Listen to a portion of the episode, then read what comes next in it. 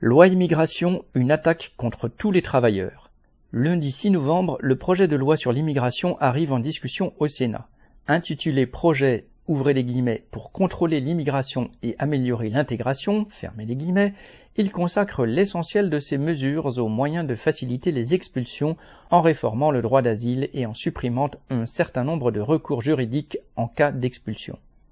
Malgré ces propositions faites pour susciter l'adhésion des élus de droite et d'extrême droite, un article a déclenché la polémique, celui qui prévoit la possibilité de régulariser des travailleurs exerçant dans des métiers dits en tension comme la restauration ou le bâtiment, où les patrons auraient du mal à embaucher.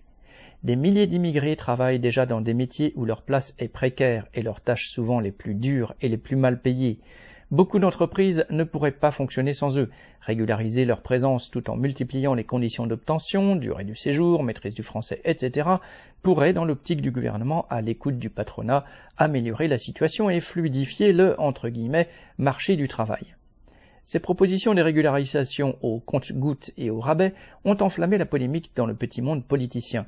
Retailleau, président des sénateurs LR, a hurlé au chaos migratoire. Darmanin, ministre de l'Intérieur et auteur du projet, a insisté sur les possibilités d'expulsion de tous ceux, citation, qui méritent de retourner dans leur pays parce que ce sont des dangers en puissance, fin de citation.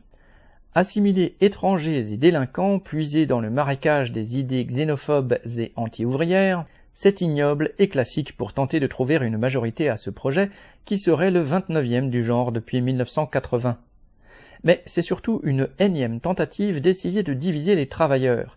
Qu'ils soient français ou étrangers, leur sort est lié. La précarité, les bas salaires qui pèsent particulièrement sur les travailleurs étrangers font pression sur le sort de tous. Et quand des travailleurs se mobilisent, comme le font en ce moment les sans-papiers, notamment sur les chantiers des Jeux olympiques, ils montrent la voie à suivre face au patronat. Sylvie Maréchal